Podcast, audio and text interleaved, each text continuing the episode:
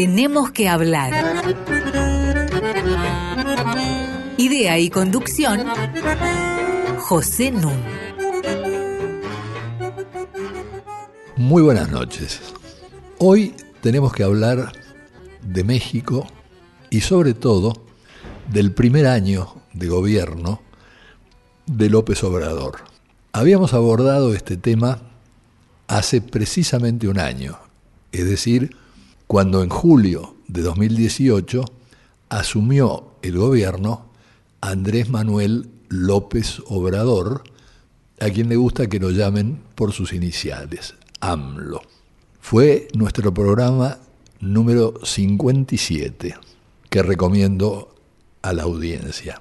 Y en ese programa nos acompañó el mismo intelectual de primer nivel que tengo ahora a mi lado, que se llama Roberto Russell. Hola Roberto. Hola, ¿cómo estás? Muy bien y contento de tenerte acá. Les recuerdo que Roberto Russell es doctor en Relaciones Internacionales por la John Hopkins University de Washington. Dirige los programas de maestría y de doctorado en Relaciones Internacionales del Instituto Torcuato Di Tella y además es presidente de la Fundación Vidanta. Esta fundación opera en México y hace que nuestro invitado esté viajando permanentemente entre Argentina y México. O sea que es una de las personas más informadas sobre el tema México que tenemos entre nosotros. En oportunidad del programa anterior habíamos recordado que México tiene un tercio de la superficie de Argentina, pero una población tres veces superior. Debe estar en este momento en más de 130 millones de habitantes. Es un país extremadamente desigual. En América Latina, los dos países más desiguales siguen siendo Chile y México. Y testimonio de esto los cuatro más ricos de México tienen una fortuna equivalente al 10% del PBI de México. Se hizo un estudio que habíamos citado en ese programa anterior, que fue muy interesante y que en Argentina debería hacerse alguna vez, porque cuando se examina la distribución del ingreso, los datos se basan generalmente en las encuestas permanentes de hogares, que tienen la característica de que se basan en muestras y por lo tanto es muy difícil que capten a los que tienen las mayores fortunas, porque en la muestra pueden tranquilamente no entrar por un simple cálculo de probabilidades. Entonces lo que hicieron en México y que no hemos hecho acá es comparar el ingreso del 10% superior de la escala social con el ingreso del 10% inferior. Y la diferencia que esto arrojaba es más o menos la que ha venido arrojando acá, que es 25 veces mayor ingreso en el 10% superior que en el 10% inferior. Pero para corregir el problema al que me refería, utilizaron después datos proporcionados por la Dirección Impositiva, declaraciones de impuestos. En base a esos datos, efectivamente se podía medir cuál era el ingreso de los sectores más privilegiados de la sociedad. Al hacer esa corrección, las 25 veces pasaron a ser más de 55 veces cosa que yo creo que ocurriría igualmente en nuestro país. El drama de México ha sido siempre que la pobreza y la riqueza se heredan. Más de un 40% de la población está sumido en la pobreza. Y esto a pesar de que la Constitución mexicana de 1917, como señalamos en algún otro programa, fue socialmente la más avanzada del mundo en su época ninguna constitución se le podía comparar a la cantidad de derechos sociales que legisló la Constitución mexicana. Pero el presidente de México en aquella época, Venustiano Carranza, saludó el trabajo de los constituyentes haciéndoles una advertencia. Introduzcan todas las normas sociales que ustedes quieran, pero con el sistema de poder no. Es decir, el sistema de poder permaneció concentrado y apoyado en algo que se volvió pertinaz en la historia mexicana, permanente, el fraude. El PRI, el Partido Revolucionario Institucional, llegó al gobierno en 1929 y se mantuvo en el gobierno 71 años, hasta el año 2000, en que fue desplazado por el Partido Autonomista Nacional, el PAN, un partido que estaba a la derecha del PRI, aunque en el PRI había de todo. ¿no? Bueno, acá podemos arrancar con la historia de AMLO, porque AMLO inicia su carrera política como miembro del PRI.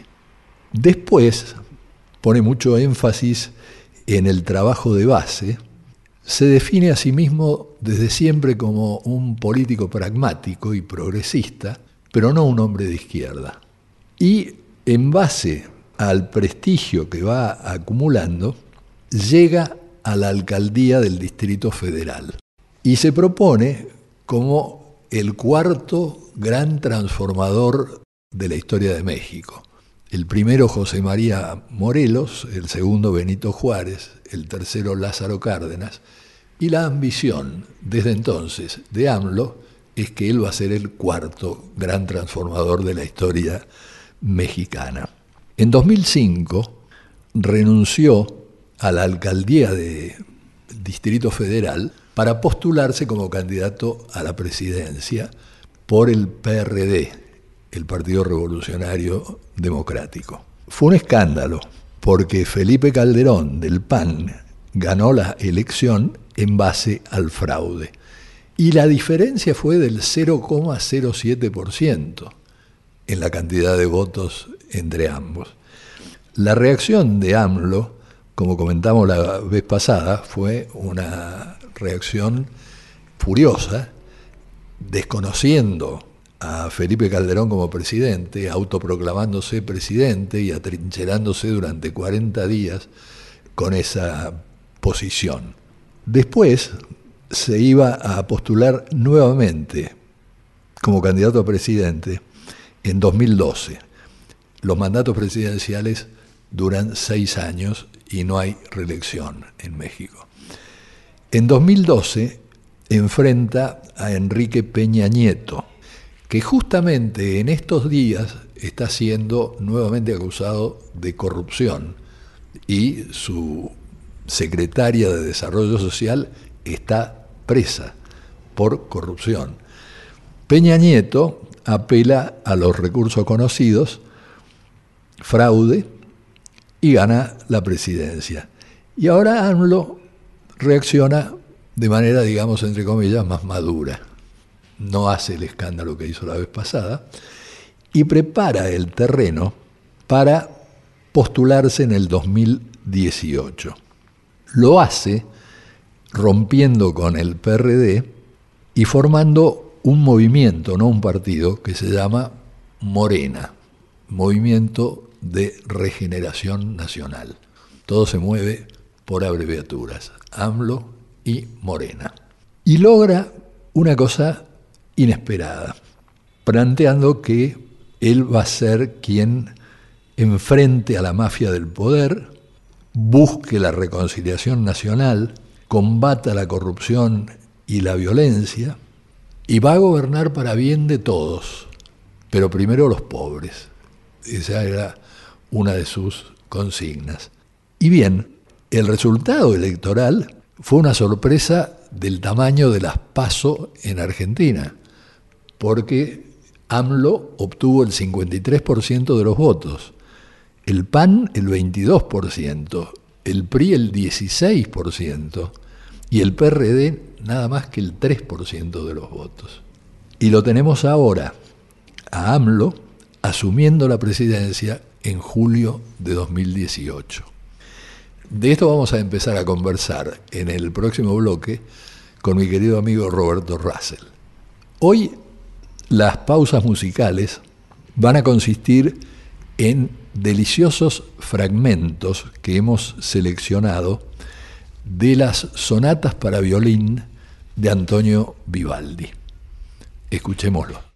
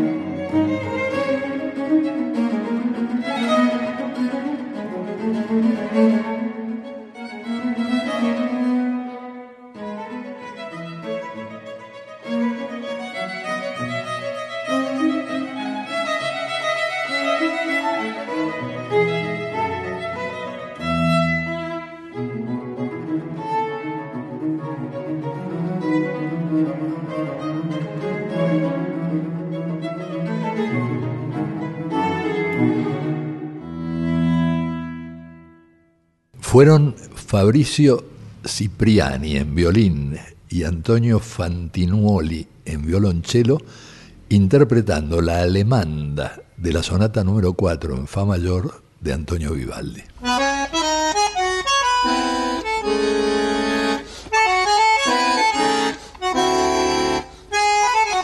Seguimos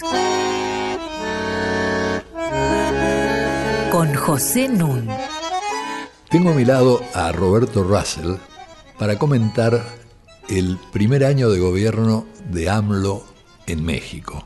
El objetivo en realidad es más amplio, es ver qué posibilidades tiene realmente de llevarse adelante un programa progresista en el contexto actual de los países latinoamericanos. Uno de los temas esenciales, digamos, de la campaña de AMLO fue combatir la violencia.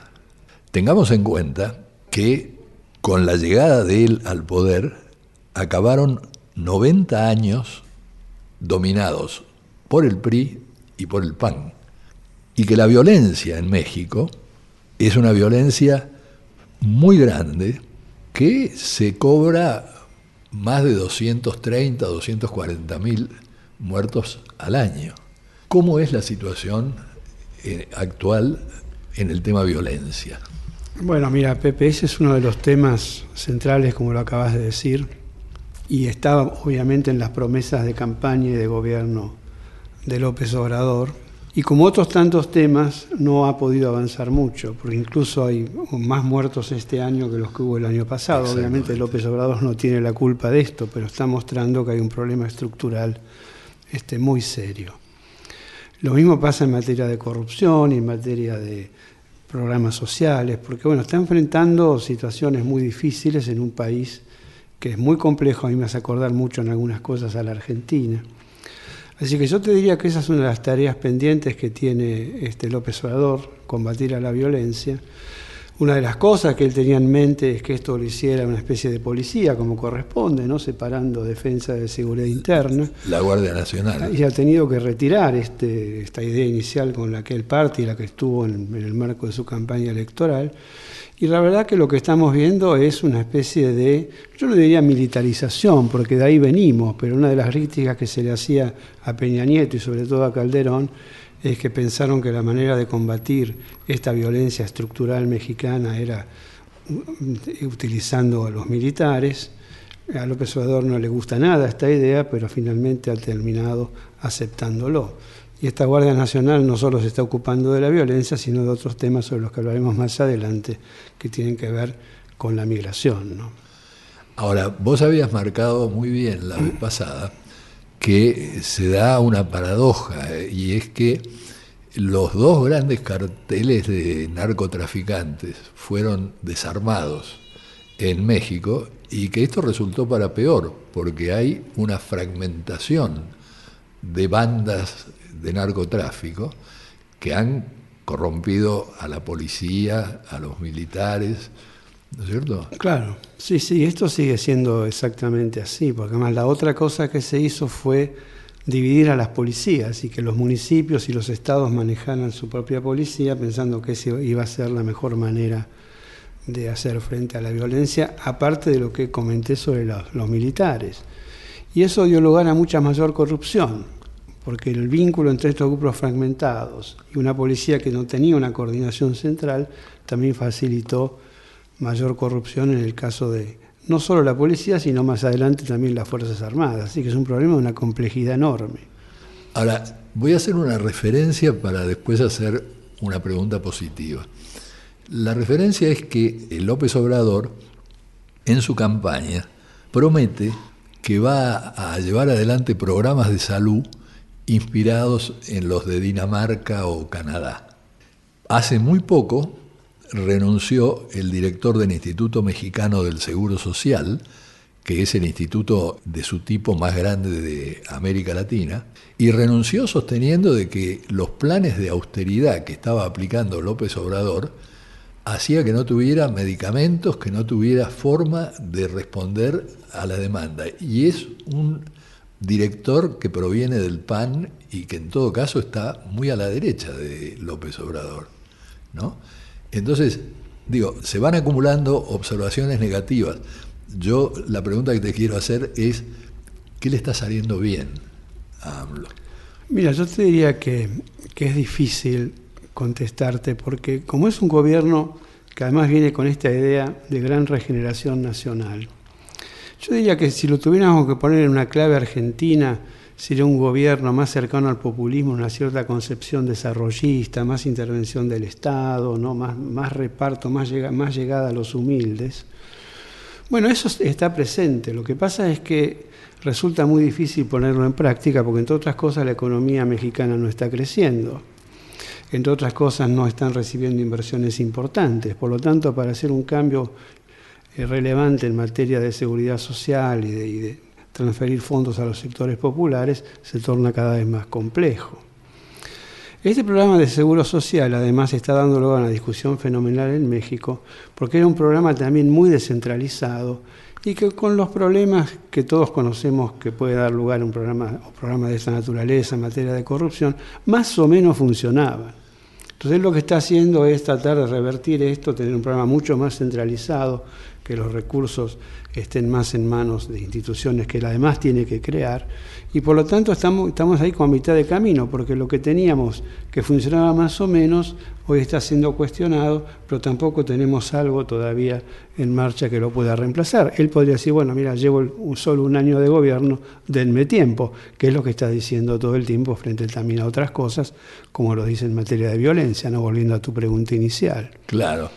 Y lo que vos estás diciendo tiene claras resonancias en Argentina, porque el problema es crear burocracias profesionalizadas y competentes y no corruptas. Sí. Y eso no lo tiene. No, pero el, el, gran problema es que con este tema de la regeneración, de la lucha contra la corrupción, de este Estado ineficiente y corrupto, está haciendo un cambio fenomenal en el Estado, no solo echando a los que estaban más cerca del PRI o los que fueron, estaban más cerca del PAS, sino a cuadros medios burocráticos muy bien formados.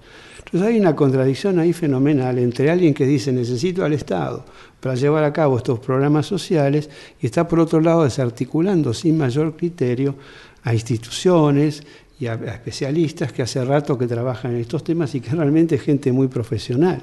Entonces hay una contradicción fenomenal que es la que todo el mundo le está poniendo sobre la mesa en la discusión, yo te diría cotidiana, esto lo ves en México todos los días en la televisión. Es un proyecto que se supone que el Estado tiene que intervenir, que tiene que generar más redistribución de la riqueza y al mismo tiempo estás diezmando al Estado, sobre todo trabajando con burocracias que no son burocracias que estén ligadas estrechamente a los partidos políticos, estos no son funcionarios políticos. Claro. Así que ahí hay un tema yo te diría una importancia este, enorme y que va a dar lugar a mucha discusión en los, en los próximos meses, porque el punto es cómo vaya adelante estas reformas sin contar con los cuadros para hacerlo. Porque por otro lado, la austeridad, de la que siempre habla, está afectando mucho al Estado. Esto es, austeridad porque estoy sacando gente del Estado o austeridad porque estoy pidiendo a los que tienen que ejecutar los, los proyectos área por área, es que haya una especie de subejercicio y este tema del subejercicio es un tema que está muy de moda porque también está en el debate público, porque además de esta autoridad que él ejerce quitando y limitando funcionarios estatales, también está pidiendo que no se ejecute totalmente los presupuestos, si es posible, para contar con más recursos para después canalizarlos a estos programas sociales. Pero bueno, ahí estamos, ¿no? Claro. Ahora, yo no sé si esto es representativo o, no. Eh, pero yo estaba mirando datos recientes, eh, elecciones en Puebla y en Baja California, elecciones de gobernador. Y gana Morena, gana el partido de López Obrador, pero la abstención fue del 70%. Es decir, parece como un indicador de un malestar generalizado, ¿no? Sí, sin ninguna duda, el malestar está ahí porque además, como decía antes, no, no, no, se ven todavía resultados concretos de un gobierno que además viene a cambiar, viene a hacer la cuarta transformación. Entonces, bueno, ¿en qué consiste esta transformación? No, esto es lo que se está discutiendo. ¿Y cómo es discursivamente López Obrador? ¿Es un buen orador? No, no es un buen orador. Este, hay una cosa típica hoy que también da lugar a, a muchos comentarios, bromas o críticas o apoyos, que son las famosas mañaneras. Él todos los días a las 7 de la mañana da una conferencia de prensa y luego de hablar y de anunciar cosas, porque está todo el tiempo anunciando cosas, abre la discusión al periodismo. Y ahí no se muestra como un tipo, digamos, demasiado hábil o con una gran oratoria, incluso cuando obviamente tiene que dar un discurso. Pero bueno, es una persona muy férrea, es una persona que además defiende eh, con, mucha fuerza sus ideas, pero de ninguna manera lo vas a ver como, como un gran orador o un tipo claro. que discute con mucha brillantez las cosas que está proponiendo, ¿no?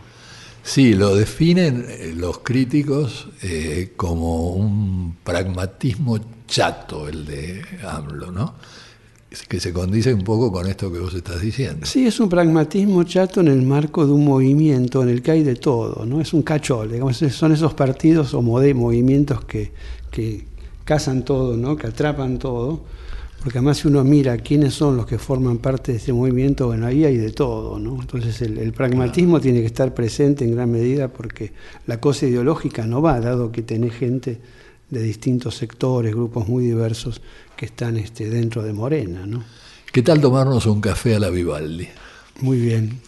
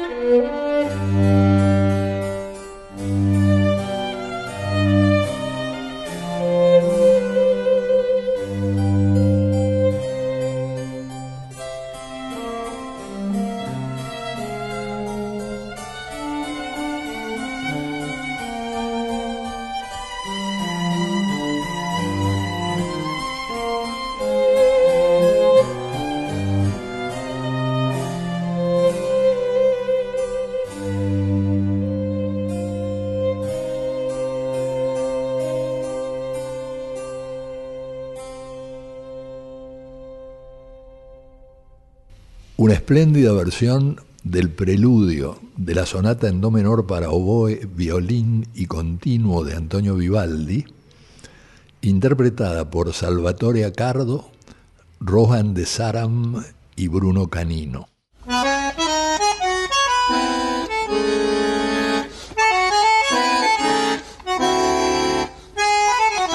Seguimos con José Nun.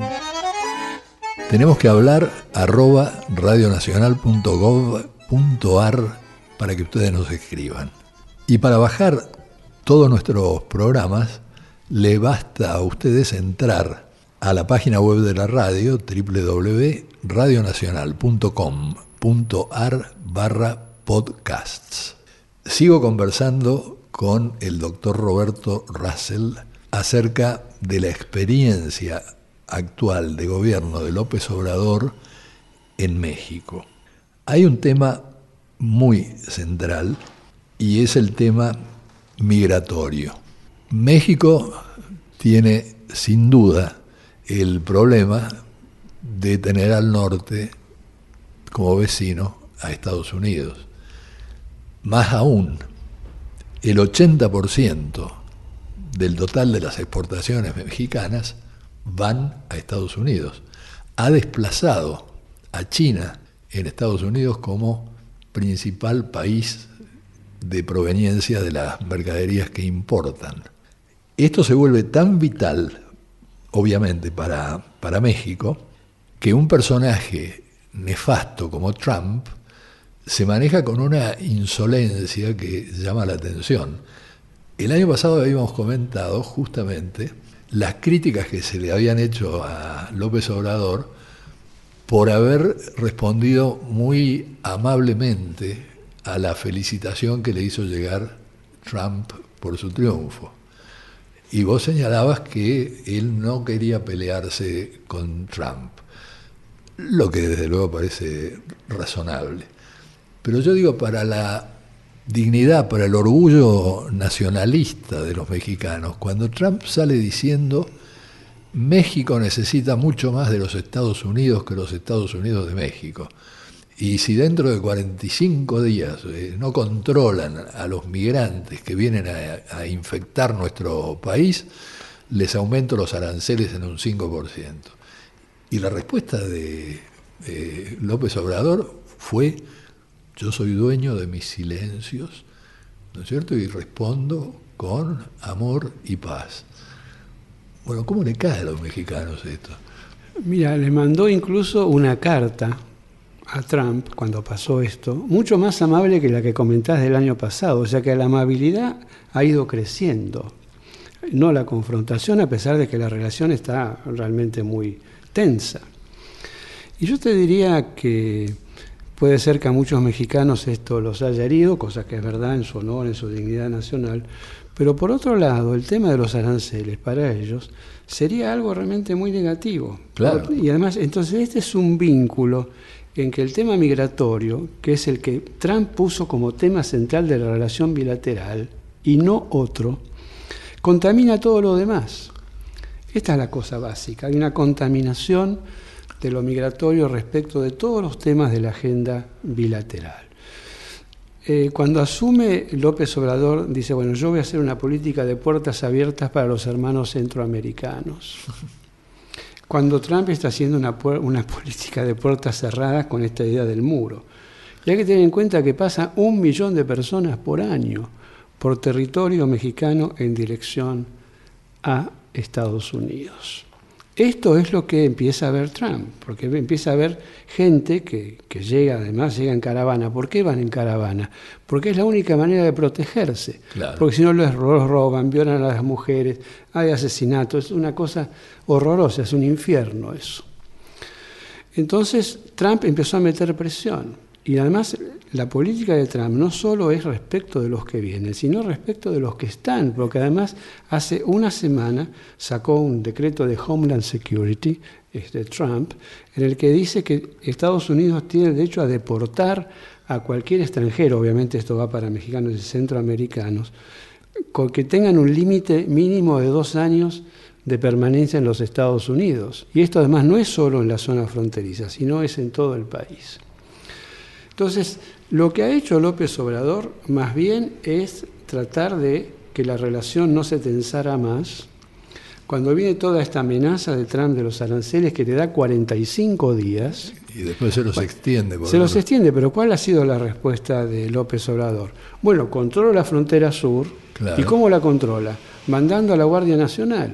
Y también tiene Guardia Nacional en el norte. Ha movilizado más de 25.000 militares que además estaban, entre otras cosas, para controlar la violencia adentro, que fue lo que hablamos hace un momento. Exactamente. Entonces, cuando uno habla de muros, en realidad uno podría decir, bueno, mira, el muro de Trump ya no es tan necesario, porque quien está haciendo la contención básica es este, México a través de la Guardia Nacional en la frontera sur. Claro. Este es el tema, yo te diría, que, que marca el, punto central de esta relación bilateral. ¿no? A mí lo que me parece que conviene subrayar, aludiendo a lo que vos decías de la situación de mexicanos y centroamericanos en Estados Unidos, Estaba leyendo el otro día una planta procesadora de pollos en Mississippi, ¿no es cierto? Entonces va la policía porque los 620 y tantos trabajadores que tiene esta planta son todos indocumentados, son este, migrantes de Centroamérica y de México, indocumentados. Entonces los detienen a todos. Pero lo interesante es que a los dueños de la planta procesadora no les hacen nada. Ellos están incurriendo en un delito que es contratar trabajadores indocumentados. Bueno, esto es una cosa recurrente, digo, es de una injusticia terrible. ¿no? no sé, a los dueños de las procesadoras y de las miles de empresas donde están trabajando indocumentados no les hacen nada. Pero además, sin esta inmigración indocumentada, no podrían funcionar estas empresas, porque hay trabajos que ya nadie quiere hacer. Entonces lo están haciendo básicamente ahora los centroamericanos. Porque además lo que está pasando en Centroamérica es que hay un proceso de expulsión de gente fenomenal, nunca visto. Esto tiene que ver además con factores que son muy claros. El primero es que ha habido un crecimiento demográfico en América Central extraordinario, exponencial. Había hace 40 años 18.5 millones de habitantes, hoy hay 40 millones de habitantes, sin contar todos los que han salido. Y tenés además una situación muy compleja de que no hay control territorial, ahí tenés una violencia de otras características y por lo tanto la gente se siente muy insegura. Hay un proceso de extorsión creciente respecto de estas bandas que todos conocemos, Maras y otros, en relación con la microempresa. O sea que cualquiera que tiene una pequeña empresita, un barcito, lo que quieras, tiene que pagar como en las épocas de Chicago, de, de las mafias, si, si no pagan los matan. Entonces la gente se va porque tiene mucho miedo. Y por otro lado hay un factor que es muy interesante y que es el factor de las remesas, porque estos países sin remesas no podrían vivir. El, año pasado solamente los países centroamericanos, contando a El Salvador, Honduras, Guatemala y Nicaragua, recibieron 20 mil millones de dólares. Ahora, ¿dónde va esa plata? Esa plata va más bien al consumo. ¿Y dónde se hace el consumo? El consumo se hace esencialmente en los supermercados, porque estas empresitas pequeñas están pasando esta situación terrible que acabo de comentar, con lo cual las clases altas centroamericanas se enriquecen con estas remesas y levantan sus propios muros, porque en esos países todos viven en barrios súper cerrados, no cerrados como acá. Entonces tenés, muros entre las distintas clases sociales y después estas barreras que ya no, no son muros, son alambres de púa que se van levantando para impedir la circulación de la gente. Claro, y ahí eh, la actitud mexicana queda ejemplificada por lo que pasa en la frontera con Guatemala, mil detenciones diarias, ¿no? Sí, sí, es como que México, como dicen muchos críticos, bueno, se ha arrodillado, porque como le interesa esta relación con Estados Unidos, que tiene este componente de comercio, de inversiones tan importante, y como para Estados Unidos lo único importante, como te decía hace un momento, es la migración, bueno, ha tenido que ceder. Entonces, con los controles que han establecido, ha bajado más o menos un 33% la cantidad de gente que llega a la frontera este, norte. Muchos dicen, bueno, mira, esto en parte tiene que ver con la Guardia Nacional, pero también tiene que ver con el verano, porque en el verano circula menos gente. Lo que es claro para todos es que este es un problema de los que llamamos insolubles, porque es muy complicado, son muchas las variables que juegan, porque además tenés una situación explosiva en América Central que no va a cambiar. Violencias, maras, narcotráfico, crimen, corrupción, gobiernos espantosos. Ahí estamos. Entonces los mexicanos están preocupadísimos, porque este es un problema de violencia, es un problema social, pero también es un problema de política pública. ¿Qué hacemos frente a la presión que nos mete Trump? Porque además les dio de vuelta 45 días. Claro. si ustedes no paran más gente, yo les meto los aranceles y también está en juego otro tipo de, cosas este, económicas en la relación, inversiones, etcétera. Yo recuerdo un episodio que es ilustrativo, me parece, eh, aunque ocurrió en Canadá. En Canadá, un inmigrante ilegal eh, puede ser expulsado si lo detienen, salvo que la detención sea equivocada, que él muestre que tiene el trámite legal en curso, o que va a sufrir lo que llaman undue hardship, que es una pena mucho más terrible si lo mandan de vuelta a su país. Entonces, habitualmente, yo era profesor en la Universidad de Toronto, me llamaban abogados para que me presentara a testificar como testigo calificado para ayudar a estos migrantes. Entonces, me llama un abogado y me dice, mire, yo quiero que converse con este guatemalteco, dice, a lo mejor es que yo no me puedo entender con él por razones de idioma. Dice, pero no logro convencerlo de que me deje presentar un recurso diciendo de que si lo mandan de vuelta a Guatemala va a estar peor y va a ser terrible lo que le van a hacer porque es un dirigente sindical y qué sé yo. Bueno, le digo, está bien, que me venga a ver.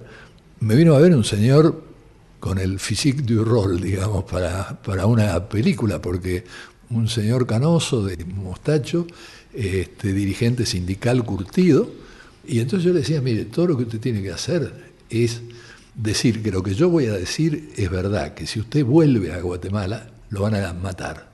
Y entonces me dice, yo jamás voy a decir eso. Le digo, ¿por qué no lo va a decir? Si con eso se asegura que la, va a quedarse, yo tengo experiencia de casos anteriores en que he argumentado en este sentido y dejaron estar a la persona. No, señor. Dice, pues yo no tengo nada en el mundo, salvo mi dignidad. Y yo no voy a venir a los gringos a decirles que yo tengo miedo de volver a mi país. Bueno, no hubo forma de convencerlo. Y dijo, me van a echar, pero yo me las voy a arreglar para volver. Le digo, pero mire, es tan sencillo. Bueno, gente de pueblo que tiene una dignidad que muchos dirigentes políticos no tienen, ¿no? Claro. Sí, o sea, es que otra cosa que está haciendo Trump es crear lo que se llama tercer país de asilo. No sé si viste algo al respecto. No. Se ha hecho un acuerdo con Guatemala y, de, hecho, aunque no se ha firmado todavía, hay un acuerdo con México. Porque lo que está pidiendo este, Estados Unidos es que los que se están moviendo, por ejemplo, hondureños que van a Guatemala, se queden en Guatemala, que Guatemala sería el tercer país de asilo, y que pidan a ver si consiguen asilo en los Estados Unidos. Y este es un trámite que puede durar un año, dos años. O toda la vida. Es una locura. Entonces la gente que hace, igual sigue el camino. Claro.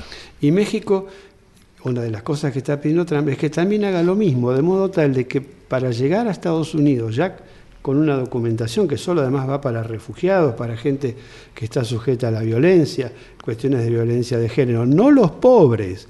O sea, por pobres no te van a dar asilo nunca. Que además la mayoría se mueve este, en esas condiciones de pobreza y de miseria atroz.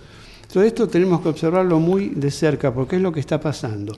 Sí. Tercer país de asilo que además lo quiere extender a Panamá, lo quiere extender a Costa Rica, de modo tal de que la gente se quede y no haga este tránsito hasta la frontera. Bueno, en Guatemala tiene el camino allanado porque han elegido ahora a un ultraderechista, Yamatei, Sí, pero acaba de decir que él tiene que va a discutir lo del tercer país de asilo, porque esto lo firmó Morales, que es el presidente. Sí, lo que pasa es que todavía no asumió. Va no, pero además le van a meter una presión fenomenal, porque si México está cediendo, imaginemos lo que va a pasar con Guatemala, que además es un país súper corrupto y controlado por el crimen. Absolutamente. Y lo peor de todo es que la tasa de crecimiento demográfico de Estados Unidos es muy baja y no alcanza a reponer la mano de obra.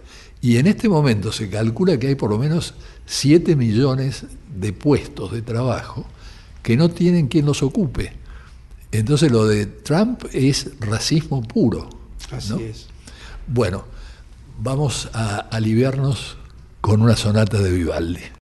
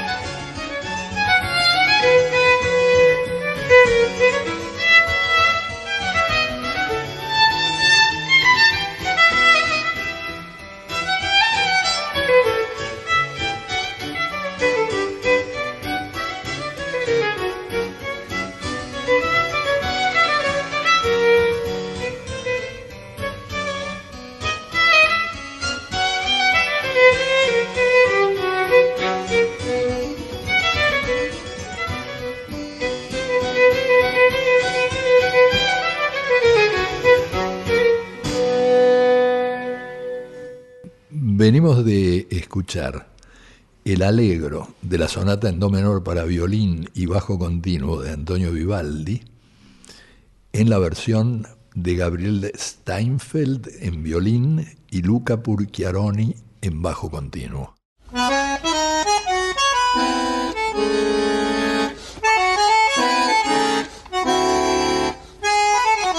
Seguimos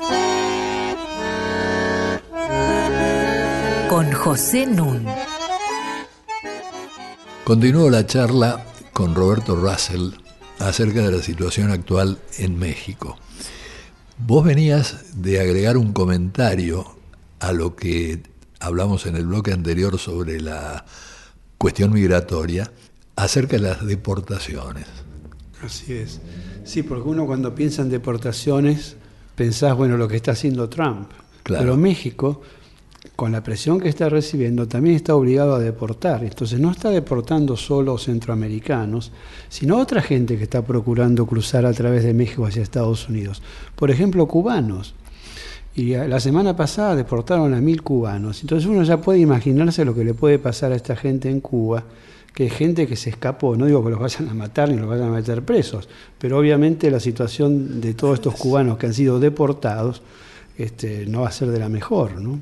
Claro. Así que eso genera además una gran crítica y una gran discusión en el marco, por otro lado, de un gobierno que se dice gobierno popular. Esta es la cosa, ¿no? Y, además por el vínculo histórico que, ha tenido este, las dos revoluciones, ¿no? La mexicana y la cubana. Ahora, antes de volver al tema de la violencia, porque lo merece, al tema de las armas, al tema del racismo, una pregunta que te quiero hacer para ver si tenés algún comentario. En Estados Unidos, el Partido Demócrata, por ejemplo, la presidenta del Partido Demócrata, Nancy Pelosi, está en contra de la política antimigratoria de Trump, ¿no? Entonces, eh, yo eh, pienso eh, lo, que, lo que te quiero comentar. ¿Por qué López Obrador no busca apoyarse en el Partido Demócrata, no busca apoyarse en los mexicanos eh, que tienen mucho dinero y que viven en Estados Unidos y que están también probablemente en contra de esta política antimigratoria. ¿Por qué no hace algo progresista con respecto al tema? Bueno, justo pegaste en un tema que también es un tema que está hoy en la discusión mexicana porque es lo que le están diciendo. Bueno, ah. ¿por qué, ¿por qué, no aprovechas esta situación donde en el, Partido Demócrata hay gente que obviamente está cuestionando esto, porque además es un tema electoral, y sin embargo no están haciendo mucho a pesar de que tiene 50 consulados en los Estados Unidos, ¿no? Porque falta una política, porque yo creo que en gran medida ellos se han sorprendido con esta presión de Estados Unidos, y como no quieren confrontar, porque además no pueden, porque además ¿cuál sería el escenario de confrontación? ¿no? Les falta definir algo que posibilite que desde México surja algo con cierta coherencia y que además se traduzca después en políticas concretas. Esto, lo que acabas de decir, es lo que se está discutiendo. Mira, ahora, en relación a esto, eh, tendría que haber un programa, tendría que haber objetivos, tendría que haber una política que se pudiera comprender por parte de López Obrador. ¿Lo hay? Bueno, los objetivos están. Siempre se dice que eres una mezcla, una especie de sincretismo que arrastra parte del, si querés, neoliberalismo en el que México se metió desde hace tiempo, porque bueno, está comprometido con la austeridad fiscal, este, con la apertura económica, con la independencia del Banco Central, pero por otro lado critica duramente al neoliberalismo por sus resultados en materia de pobreza, desigualdad, industrialización del país, etcétera. Entonces yo diría que hay un conjunto de ideas dando vueltas, pero que, no se han formalizado en un programa concreto de gobierno. Esta lucha contra la corrupción, por ejemplo, que es central y que además explica por qué ganó. Al mismo tiempo le está haciendo adjudicaciones directas. Tiene grupos de empresarios que son también empresarios amigos. Allá se habla de los empresarios coates, ¿no? Que sería el equivalente al capitalismo de amigos de acá. Entonces, eso también da lugar a muchas suspicacias, a muchas críticas. Eh, por ejemplo, lo que tiene que ver con un proyecto muy importante, que es el proyecto del tren Maya, que es un tren que iría desde Palenque, en el sur, en, la zona de Chiapas, hasta Tulum. Bueno, ahí lo que la sensación que uno tiene es que eso va a terminar cayendo en manos de empresarios amigos, que son los que lo están apoyando. Así que es compleja la situación. ¿Y qué pasó con el tema del aeropuerto?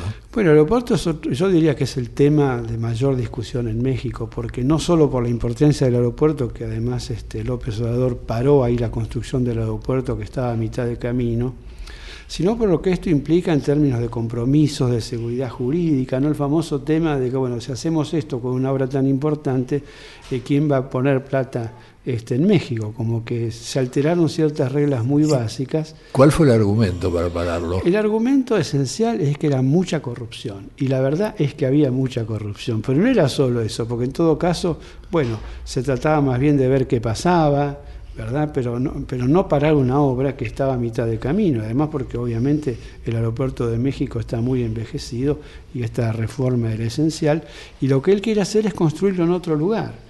Entonces otra de las discusiones hoy en México es, bueno, pero ¿quién lo va a hacer? ¿No? Si, has tenido esta, has adoptado estas medidas con respecto a un aeropuerto que ya estaba muy avanzado, bueno, ¿quién se va a comprometer? Ya viene el tema de vuelta de lo, del capitalismo de coates, ¿no? Claro, de amigos. Claro. ¿Y con las refinerías pasa lo mismo? Bueno, la refinería es un plan que él tiene porque la idea que tiene López Obrador, que es una vieja idea, que yo creo que no va, que tiene que ver con que, bueno, volvamos a darle a Pemex el lugar central que tuvo en la economía este, mexicana. El, el petróleo mexicano tiene que ser refinado en México pero Pemex está en una situación muy desastrosa. Está muy endeudada. Tiene una deuda de más de 100 mil millones de dólares, tiene 100 mil este, empleados, tiene que pagar muchas pensiones y jubilaciones. Y hacer esta refinería va a costar más o menos, nadie lo tiene muy claro, pero va a costar más o menos unos 9 mil millones de dólares. Y es un proyecto que por otro lado va a tardar tres años. Entonces, si tu palanca de desarrollo va a ser Pemex, bueno, obviamente no la vas a ver, porque sufragio efectivo, no reelección, vendrá otro presidente. Y además porque lo que están diciendo es que realmente lo que habría que hacer es poner eh, más plata y en todo caso reprogramar la forma en que funciona Pemex para hacer una empresa más eficiente y no poner este dinero en una refinería, cuando por otro lado el petróleo, como todos sabemos, va a ir ocupando un lugar de cada vez menos importancia en el mundo por los cambios que todos conocemos en materia energética, que es la otra cosa que se le dice para cuestionar este proyecto de la así llamada refinería Dos Bocas. A pesar de todo esto, López Obrador mantiene su popularidad. Reducida, pero la mantiene. Muchísima, porque las expectativas están y además porque ha sido tal la crisis del sistema partidario y ha sido tal la corrupción que la gente tiene la expectativa de que el país va a estar mejor y que ellos van a estar mejor. El domingo pasado hubo elecciones en, el seno del PRI y el PRI es un partido que hoy prácticamente no existe, por más que tenga 12 gobernaciones, porque cuando haya nuevas elecciones lo más probable es que las pierdan. Entonces el PRI, que ha sido un partido dominante, hegemónico en el sistema político mexicano, hoy no tiene discurso, no tiene ninguna credibilidad, está muy asociado a la corrupción, etcétera, ¿no?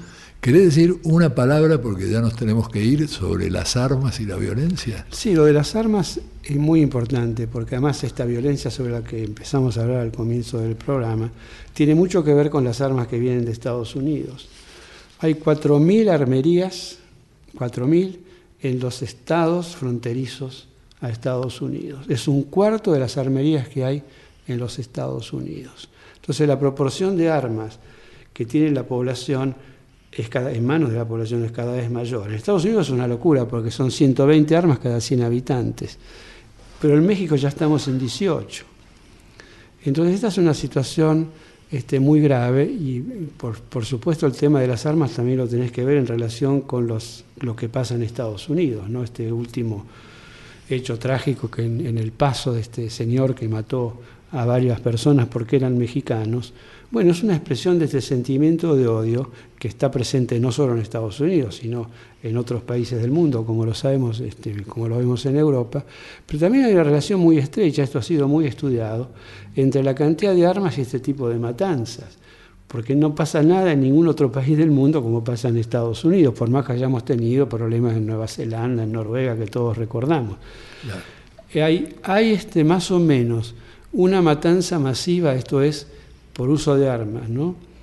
Eh, de más de cuatro personas, un tiroteo con más de cuatro personas, uno por día en Estados Unidos. Uno por día. Estas son cifras de CIPRI, que es un organismo de total seriedad que elabora estas estadísticas en Suecia. Bueno, tenemos que cerrar. Yo te agradezco mucho, mucho la visita, este, Roberto, y lamentablemente uno espera encontrar ejemplos cuando sube al gobierno un personaje como López Obrador y hasta ahora todo lo que encuentra es decepción. Le quiero agradecer muchísimo al trío de oro, Inés Gordon, productora, Walter Danesi en los controles y Diego Rosato en la edición. Y como diría Wimpy, que todo sea para bien.